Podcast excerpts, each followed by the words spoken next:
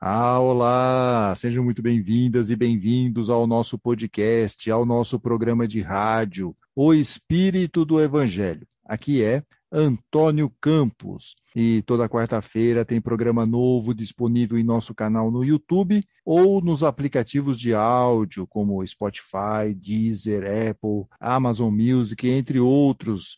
É só procurar por O Espírito do Evangelho. Inscreva-se lá em nossos canais, acione o sininho no YouTube para receber os avisos de novidades e curta os episódios. No programa da semana passada, refletimos sobre a violência. Como não responder com violência às violências, às injustiças que sofremos? Como conseguir ser cristão de verdade neste ambiente conflagrado, confuso em que vivemos? Vimos as dicas preciosas do Evangelho, em especial de Paulo.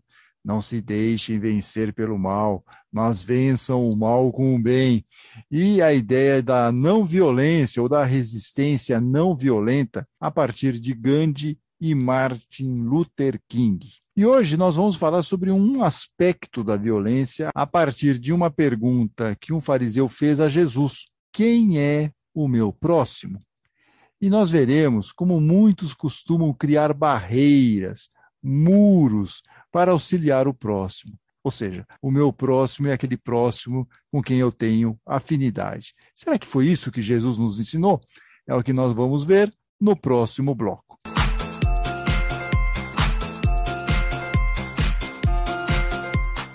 Bom, nos últimos dias, pelo menos duas notícias me chamaram a atenção.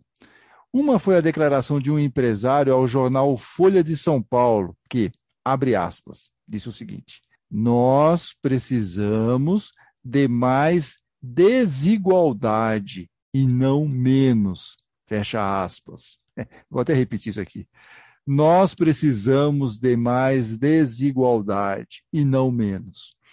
Ao mesmo tempo, no programa fantástico deste último domingo, vimos como a questão da fome ou da insegurança alimentar atinge níveis recordes aqui no Brasil e quase 35 milhões de brasileiros estão com dificuldades para fazer as refeições regulares. Tanto que a Prefeitura de São Paulo, ao ver essa situação dramática, abriu algumas escolas durante as férias de julho apenas para distribuir alimentos a essas famílias em situação de vulnerabilidade social. Eu vou colocar o link para as duas reportagens na descrição do episódio. Bom, mas se nós temos tanta desigualdade social no Brasil, por que, que alguns insistem em não ver a realidade ou até achá-la menor do que deveria? O que pode estar acontecendo?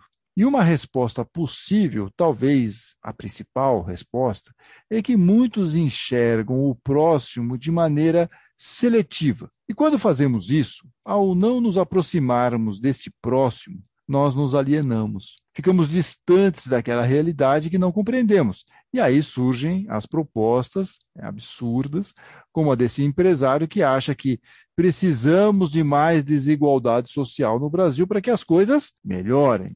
E junto com isso, de selecionar quem é o meu próximo, vem a falta de empatia, de se colocar no lugar do outro. Talvez, se esse empresário tivesse se colocado no lugar do outro, com menos recursos, né? se ele tivesse entendido o que é a miséria em nosso país, ele teria pensado melhor e até mesmo abandonado a ideia de aumentar a desigualdade social no país. A reportagem, inclusive, mostra que depois da repercussão dessa manifestação dele em redes sociais, desse empresário nas redes sociais, ele apagou a mensagem. Né? Então, talvez ele não precisasse passar por tudo isso se ele tivesse pensado melhor, ou pelo menos ter se colocado no lugar dessas pessoas que estão em vulnerabilidade social. Mas além disso, Jesus nos ensinou a amar ao próximo apenas quando este próximo pensa como eu, ou vive na mesma classe social. Enfim, o meu próximo precisa ter afinidade, sintonia comigo. É isso que Jesus nos ensinou. É, claro que não, né, gente? Jesus nos ensinou a amar ao próximo, qualquer próximo, como a nós mesmos. Então, por que colocamos barreiras em nossas interações com o nosso próximo? Por que, que nós fazemos isso? E para responder a essa indagação, notem que interessante o que acontece no meio da missa católica, antes da comunhão, que é um momento conhecido como a paz de Cristo convosco. Neste momento, todos se cumprimentam e as pessoas então interagem. Você vai desejar uma paz para a pessoa próxima, mesmo que ela seja uma desconhecida, e está tudo bem. Então, quando você não conhece a pessoa do seu lado, fica mais fácil desejar que a paz esteja com ela, porque não existe uma barreira. Agora, vamos imaginar aqui, hipoteticamente, que você vai lá pesquisar, antes de você desejar a paz esteja convosco com aquela pessoa, você vai saber quem é aquela pessoa que está do seu lado. Será que ela pensa do, de um jeito diferente do que eu? Será que ela tem hábitos que você não concorda? Ao saber disso, ao fazer essa rápida pesquisa, será que você desejaria que a paz estivesse com ela? Se, de repente, é, as informações que você colher dessa pessoa, você vê que há uma divergência entre vocês. Tá? Vamos supor que ela goste de arroz com passas, para você isso é um crime de lesa pátria. Será que mesmo assim você iria desejar a paz esteja convosco? E quando você pensa dessa maneira, você cria, sem perceber, uma barreira, um muro entre você e aquela pessoa aquela pessoa já não é mais o meu próximo, já começa a ficar mais distante. Você quer distância dela. E quanto menos afinidade tiver, mais essa distância vai aumentando, mais esse muro vai aumentando, vai ficando mais largo esse muro. Interessante isso, né? Esse exemplo eu acho que ele é bem é, emblemático para nós, nos ajuda muito a compreender essas dificuldades que nós temos por que, que nós colocamos tantas barreiras na nossa interação com o nosso próximo? E é justamente por causa dessas barreiras que um fariseu, um especialista em leis judaicas, fez uma pergunta para Jesus: quem é o meu próximo? Olha, vamos entender aqui como que se deu essa conversa entre o fariseu e Jesus. Então, vamos lá para Lucas, começa lá no capítulo 10, versículo 25. Então, um intérprete da lei, um fariseu, se levantou com o objetivo de pôr Jesus à prova. E lhe perguntou. E essa ideia aqui de que colocar Jesus à prova era o que os fariseus mais faziam, e nós vemos isso em várias passagens nos quatro evangelhos. Eles estavam sempre querendo pegar Jesus numa fala é, que fosse contra lá a lei judaica para poder prendê-lo, prender Jesus. Bom, então ele faz a seguinte pergunta: Mestre, que farei para herdar a vida eterna? Ou seja, ser um espírito melhor, um espírito mais evoluído e tal. E aí Jesus responde com uma pergunta, e aqui já mostra também a didática de Jesus. Jesus não dá a resposta pronta, ele faz a pessoa refletir. O que, que está escrito na lei? Como você a entende? Pergunta Jesus, e a lei aqui é a lei mosaica. E o fariseu responde: Ame o Senhor seu Deus de todo o seu coração, de toda a sua alma, com todas as suas forças e todo o seu entendimento. E ame o seu próximo como você ama a si mesmo. Respondeu aqui o fariseu. E aí Jesus falou: Olha, você respondeu corretamente. Faça isso e você viverá. E o viverá aqui é no sentido de uma evolução espiritual e você está nesse bom caminho, se você fizer isso, amar a Deus sobre todas as coisas e ao próximo como a si mesmo. Mas o fariseu não desistiu, porque ele iria ainda pegar Jesus de alguma forma. Então ele faz a seguinte pergunta para ele, que pode nos soar um pouco estranha: Quem é o meu próximo? Por que, que ele faz essa pergunta para Jesus? Porque a classe religiosa da época não considerava qualquer pessoa um próximo tinha que seguir a lei judaica, passar pelos rituais de pureza. A pessoa tinha que seguir esses trâmites todos. E um religioso, então, criava muitas barreiras para pessoas que não estivessem dentro desse paradigma, dentro desse do que eles entendiam de ser uma pessoa pura, que seguia lá todas as leis mosaicas. Veja, pessoas religiosas se preocupavam mais com a parte externa do que com a questão interior.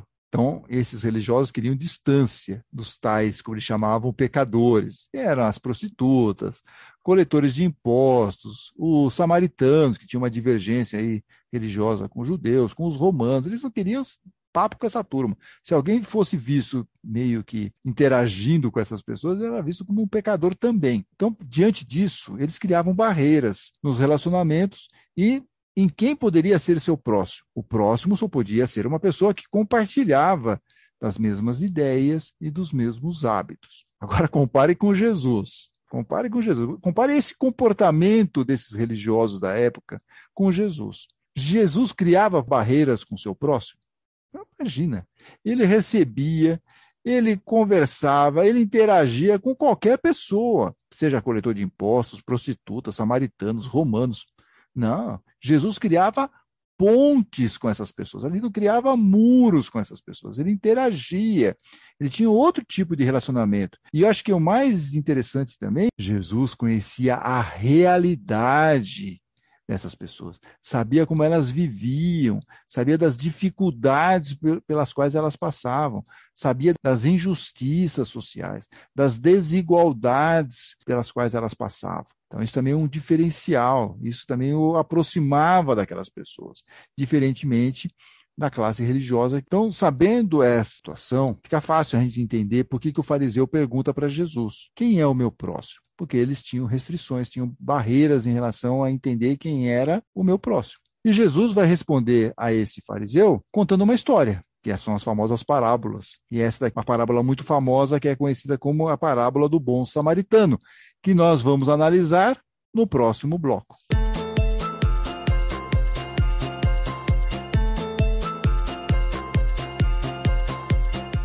Bem, como nós vimos no bloco passado, no bloco anterior, o fariseu pergunta para Jesus: quem é o meu próximo? Então, para responder essa questão, essa dúvida, essa pegadinha do fariseu, que estava querendo que Jesus desse uma resposta que fosse contra os preceitos judaicos, até para poder denunciar Jesus e prendê-lo, Jesus conta a seguinte história: que um homem descia de Jerusalém para Jericó, e aí ele foi assaltado. Os assaltantes, não contentes em roubar essa pessoa, o espancaram e o deixaram caído quase à morte lá na, na estrada.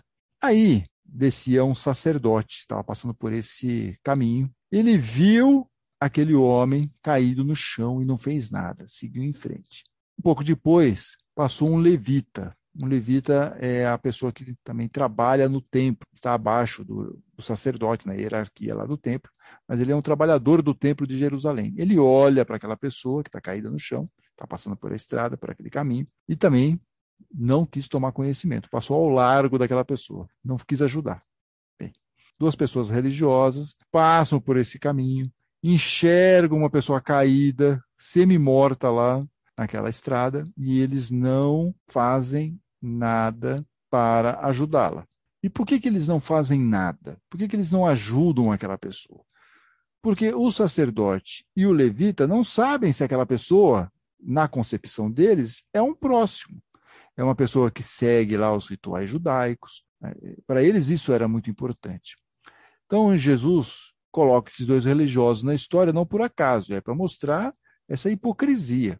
As pessoas religiosas deixam uma pessoa caída, semi-morta, e não fazem nada por questões de entendimento, de barreiras em relação a enxergar quem é o meu próximo. Aí, Jesus vai colocar um terceiro personagem, está passando por aquela estrada, já vimos o sacerdote o levita, e agora vamos ter um terceiro personagem, que não por acaso, Jesus coloca um samaritano. Quando nós pegamos aqui a história, vemos que os samaritanos e os judeus não se davam, tinha uma briga homérica, eles se odiavam, porque os samaritanos tinham um entendimento um pouco diferente da lei judaica, e os judeus, então, achavam que eles eram heréticos. Então, sabendo disso, fica mais fácil a gente entender por que Jesus colocou um samaritano. O samaritano, então, estava passando por essa mesma estrada e ele enxerga, ele vê, encontra aquela pessoa que estava caída no chão. E aí Jesus fala o seguinte: olha, chegou perto daquele homem e vendo a situação dele, caído lá no chão, quase morto, sentiu compaixão por aquele homem. Compaixão. E aí, ao sentir compaixão, ele começa então a fazer curativos nos ferimentos daquele homem. Levou até uma estalagem próxima para ele ser cuidado naquela estalagem. Deu dinheiro para a pessoa que tomava conta daquela estalagem para comprar os remédios, enfim, dar toda a assistência para aquela pessoa, para aquele pro assaltado, dizendo que ele precisava seguir viagem, mas que ele voltaria para depois prestar contas aí de tudo que o dono daquela estalagem teria gasto para socorrer o assaltado. Bem, essa é a parábola. Então Jesus precisava responder à dúvida do nosso fariseu. Quem é o meu próximo? E Jesus então faz uma pergunta. Olha, de novo, Jesus fazendo pergunta para o fariseu. E perguntas são ótimas. É bom a gente ter perguntas. As perguntas nos ajudam a refletir. Inclusive, é bom para nós mesmos. Né? Será que eu estou sendo uma pessoa muito agressiva? Será que eu tenho. Que... quais são os meus defeitos? São perguntas que nós temos que fazer. Perguntas são ótimas, elas nos abrem nossa mente faz a gente raciocinar. Então Jesus pergunta: qual destes três, o sacerdote, o levita e o samaritano, parece ter sido o próximo do homem que caiu nas mãos dos ladrões? Então, quem foi o próximo? Qual dos três que foi o próximo em relação àquele que estava lá caído no chão? E o fariseu não teve jeito, né? Teve que responder o óbvio, o que usou de misericórdia para com ele. Misericórdia. Outra palavrinha-chave para nós aqui. Já vimos a ideia da compaixão, que foi que moveu o samaritano, e agora nós estamos vendo a resposta do intérprete da lei, que viu, entendeu que o samaritano usou de misericórdia para com aquela pessoa que estava caída no chão.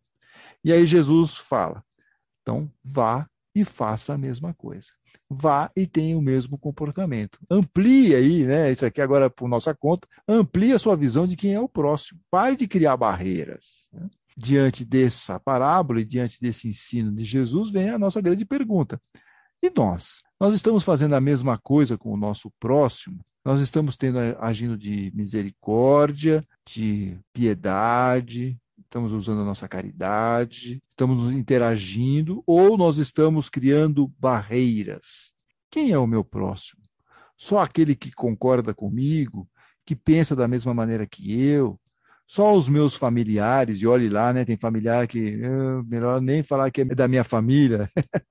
Quem é o meu próximo? Os mais amigos do peito, aqueles que convivem na mesma bolha que eu. Está na moda hoje falar que a gente vive em bolhas. Né? Será que meu próximo só é aquele que está na mesma bolha que eu? Quem é o meu próximo? Porque quando você não vê todos como o seu próximo, como acontece lá na missa que nós vimos, né, no primeiro bloco, na cerimônia conhecida por cumprimento da paz, você pode ir para um caminho. Aqui começa o problema da violência que nós falamos lá no programa passado. Né? Nós podemos ir para um caminho do desprezo em relação àquele que é diferente, podemos ir para o caminho da raiva, da incompreensão, da violência, e a violência de todos os tipos, violência física, assédios, desrespeitos e tal, né? Porque você não considera aquela pessoa como um próximo, é como se fosse um alienígena, você não enxerga aquela pessoa como um próximo. Então você vai ter todas essas questões que vão gerar também desrespeito, intransigência. Olha só, gente, quando você não enxerga o próximo como um próximo, você está abrindo aí uma possibilidade de questões negativas que vão levar para aspectos muito complicados, e nós vamos ver isso quase diariamente, é, seja nos noticiários, seja em nossas relações pessoais. O sacerdote e o levita ignoraram aquela pessoa que estava caída no chão, não é do meu grupo. Porque se eles tivessem reconhecido aquela pessoa caída no chão como, de repente, uma pessoa que frequentava o templo, de repente podia ser um sacerdote, também podia ser um levita, se eles tivessem reconhecido na hora aquela pessoa que estava caída no chão, com certeza eles teriam ajudado porque fazia parte do grupinho deles. Esse é o meu próximo, né? esse é meu próximo, esse eu posso ajudar. Como eles não sabiam quem era aquela pessoa, eles nem chegaram perto. Veja, Jesus ele foi crucificado por aqueles que não concordavam com ele. Jesus estava furando a bolha. Né? Quando ele faz isso, ele cria o que? As inimizades, a incompreensão, a intransigência, o desrespeito.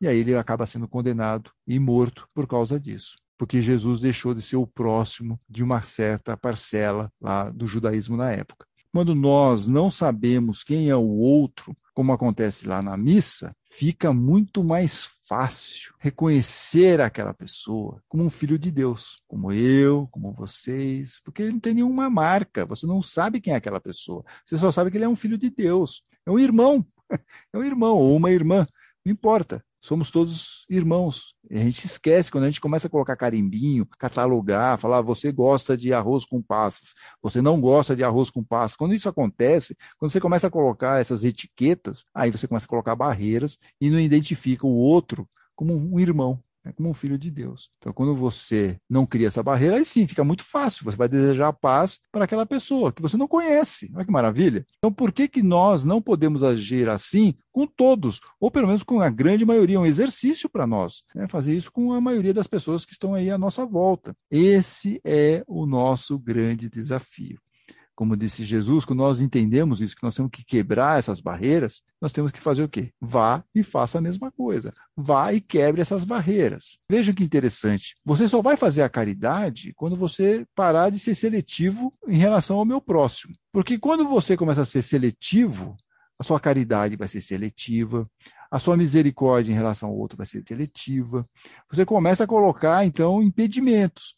Então, ah, eu não vou ajudar fulano porque fulano vai gastar o meu o recurso, a doação que eu vou fazer com bobagem. Você já começa a colocar, ele não pensa como eu. Ou aquelas frases também, né? Você não pode dar o peixe, você tem que ensinar a pessoa a pescar. Gente, as pessoas não têm nem condição de ter uma vara de pescar na situação que nós estamos. Como a gente pensa desse jeito? Então, são barreiras que nós vamos colocando porque nós não temos um entendimento de quem é o nosso próximo para fazer a caridade, nós temos que enxergar o nosso próximo de uma forma como um filho de Deus, como um irmão nosso, independente se ele gosta de arroz com passas ou não. Nós vamos ajudar da mesma forma. É essa mentalidade que nós temos que ter, porque aí sim, o nosso sentimento vai ser um sentimento de compaixão, como aconteceu com o samaritano, quando viu aquela pessoa caída lá. Compaixão, misericórdia. Esse é o caminho, porque você não faz uma restrição. O sacerdote e o levita colocaram impedimentos para fazer a sua caridade, criaram barreiras não enxergaram aquele outro como um próximo, aquela pessoa que estava caída, como um próximo, então não ajudaram. Veja como é complicado isso. Se eles não tivessem essas restrições, talvez eles tivessem ajudado. Como o samaritano, que não tinha nenhuma restrição, sentiu compaixão, sentiu misericórdia e ajudou aquela pessoa. Sem restrição, ele não parou para perguntar para aquela pessoa que estava caída: quem é você? Me mostra o seu RG. Deixa eu dar uma olhadinha na sua rede social para ver se você pensa como eu. Não teve isso. Ele ajudou de forma absolutamente tranquila, sem restrição. E acho que esse é um, é ponto importante para nós aqui, para essa reflexão. Será que eu não estou restringindo demais? Será que eu não estou criando barreiras demais em relação ao meu próximo? E essas barreiras também estão refletindo na minha ideia de caridade, de misericórdia em relação ao meu próximo? muitos assuntos palpitantes aqui no, no, programa de hoje. Gostaria que vocês colocassem lá nos comentários, respondessem a seguinte questão: como que você evita de criar barreiras com o seu próximo? Qual a sua tática? Qual a sua estratégia para não ser seletivo aqui no seu entendimento de quem é o seu próximo, para fazer a caridade, ajudar o próximo? Como é que funciona isso para você? Deixe seu comentário lá no YouTube. Se gostaram do programa aqui, por favor, não deixe de curti-lo. Já que estão aí curtindo o mesmo programa, por favor, veja se vocês estão inscritos aí no canal O Espírito do Evangelho. Acione o sininho se estiverem aí no YouTube. E na semana que vem, na próxima quarta-feira, teremos episódio novo, hein? Até lá, fiquem bem, fiquem com Deus.